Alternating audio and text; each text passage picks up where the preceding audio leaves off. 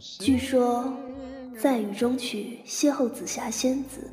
就会在旅途中收获一季甜蜜的壁咚。起飞时飞越肖申克的高墙，就能与少年派一起到达楚门的世界。在天空之城打开机器猫的口袋，还会和加菲猫一起穿越霍比特人的袋底洞。双面银幕带你开启轻松的电影旅程。别忘了和你的静静一起收听。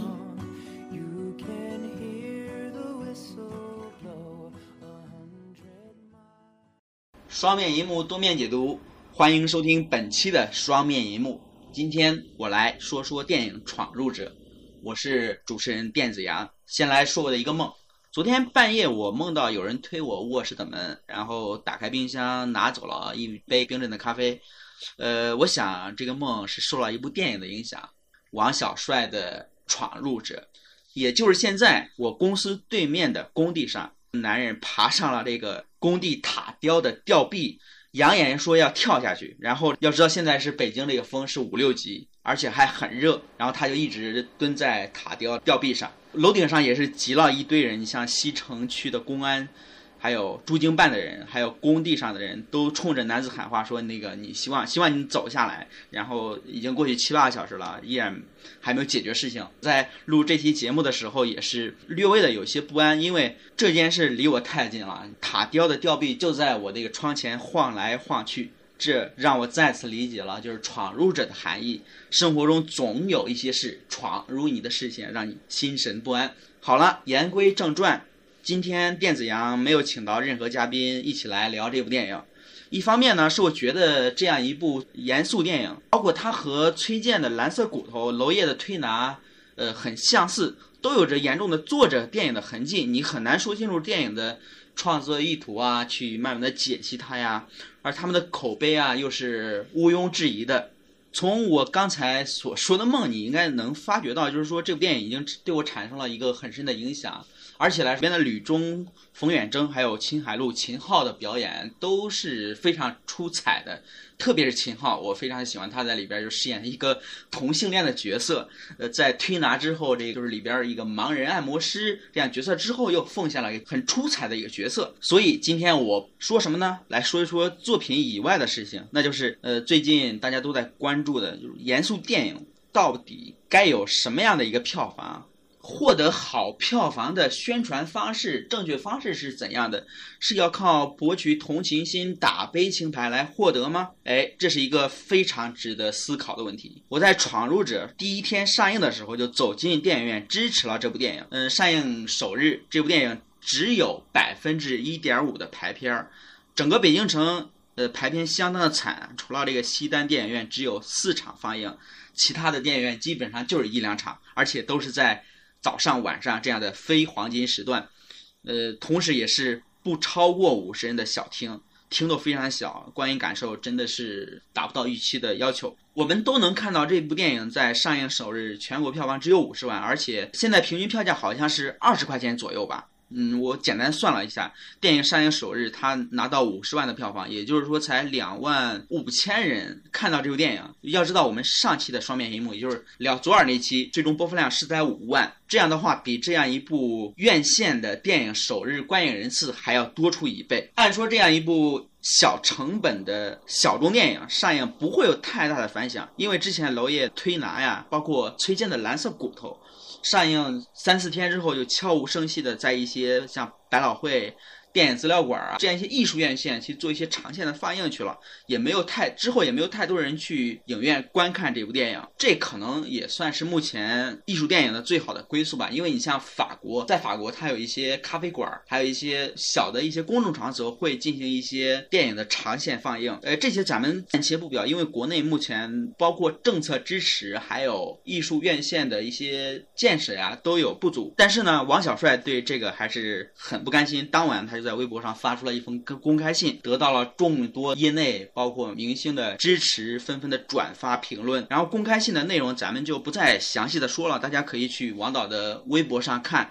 然后大致意思就是来说，商业电影最好的时代，也可能是严肃电影最坏的时代。希望大家能看到我的电影。这另外一个层面来说，就是他向影院经理发出了一个倾诉，说我我想让你们多一些排片给我，希望大家能支持这部电影。百位明星，包括业内人士的纷纷响应，是不是就能影响到这部电影的票房呢？其实不然，你从第二天的票房就会看得出来，只有七十万，比首日多了二十万。就五一当天，它的票房是七十万，比三十号只多出了一多出了二十万。而且这天是五一小长假的第一天，所以说我觉得是雷声大雨点小。王小帅博取同情心，呃，好像是没有奏效，呃，但是事情还没有完，呃，事情发展远不止这么简单。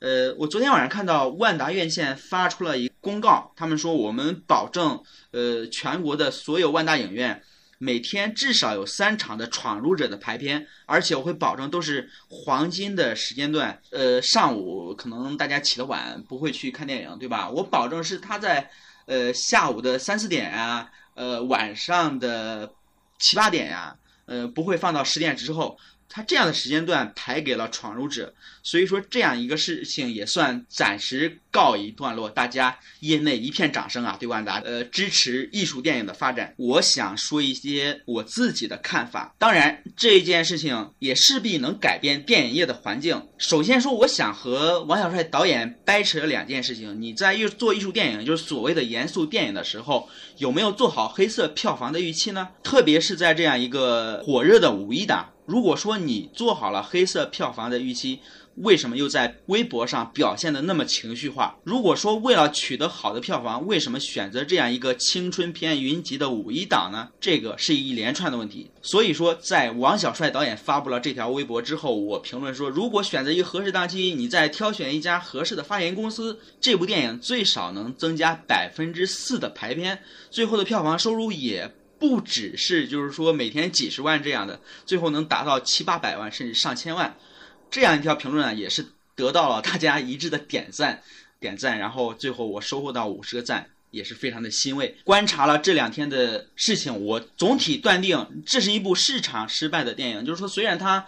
拍摄上是很成功的，失败在哪儿呢？主要有五个方面。说到这里，肯定有听众说你你真的是。光练不说假把式，You can you up，哎，还真不是。你慢慢的听我说。首先来说，这部电影的阵容基本上都是演技派，像吕中、冯远征，而且来说青少年演员在这部电影中是很少的，只有这个小男孩男主闯入吕中老太太家里边的这个小男孩，他是一个高中生，而且没有固定的粉丝群基础，这其实是一个很大的问题。抛开一些青春片不谈，《小时代》啊、左耳啊，还有这个万物生长啊，张艺谋在。拍长城的时候，还聚集了像 TFBOY、鹿晗国内的许多小鲜肉吧。虽然我们不提倡就过多的这种电影出现，但是你从市场角度去考虑，这样的手段还是必须的，要恰到好处吧，才能取得票房的一个保障。昨天新浪微博微访谈，有人问到王小帅导演：“你这部电影中怎么没有小鲜肉啊？”导演说：“我就是小鲜肉。”这个回答真的是让我摸不到头脑。呃，另外来说，这部电影在故事上是非常的。出彩，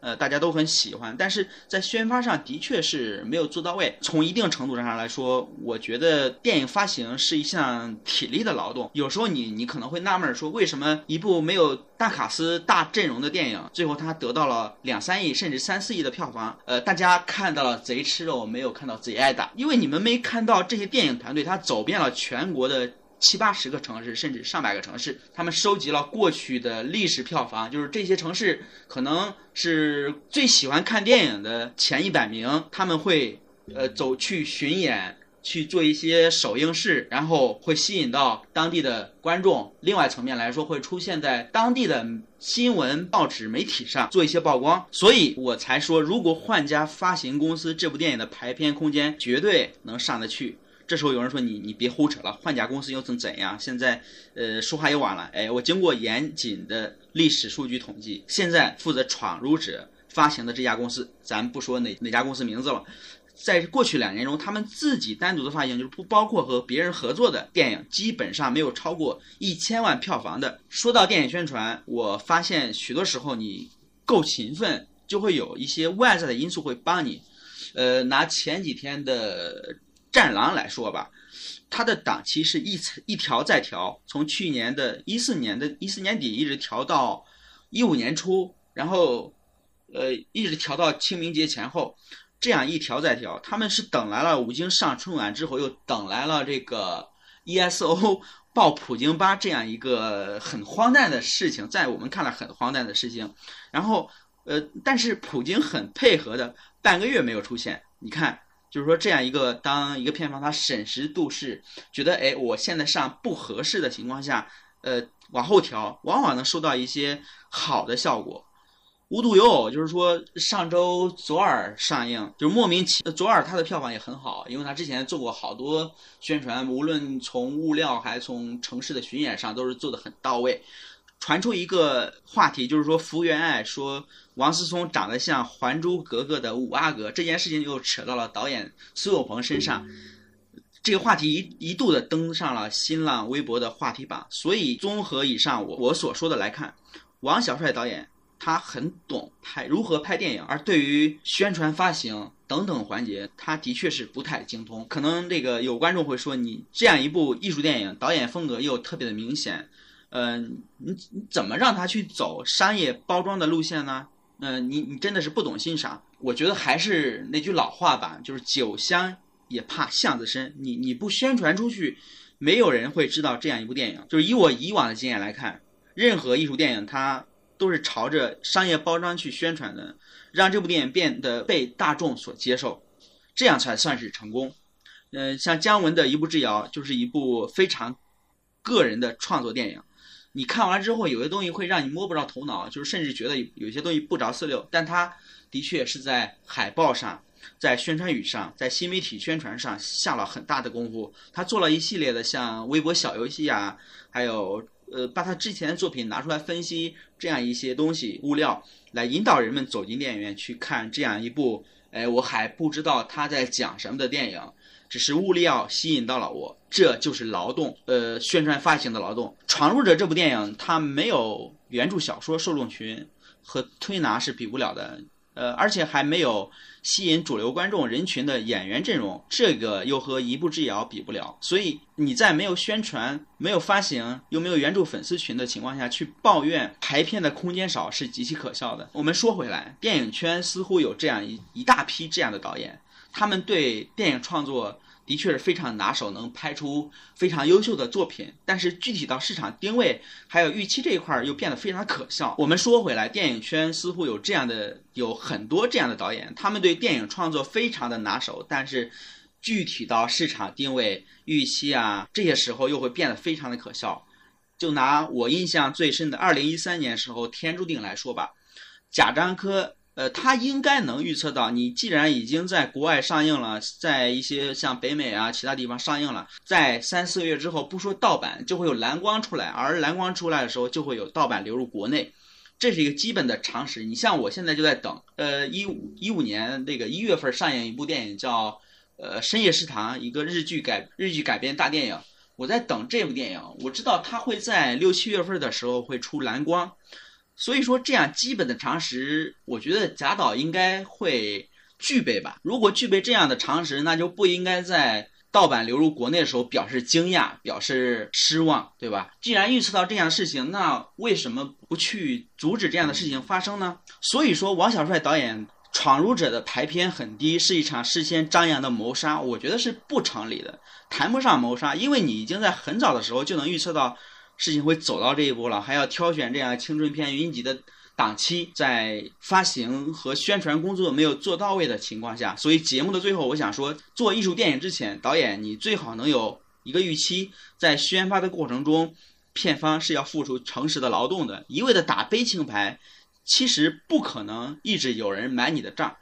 我们本期的双面一幕就到这里，下期再见。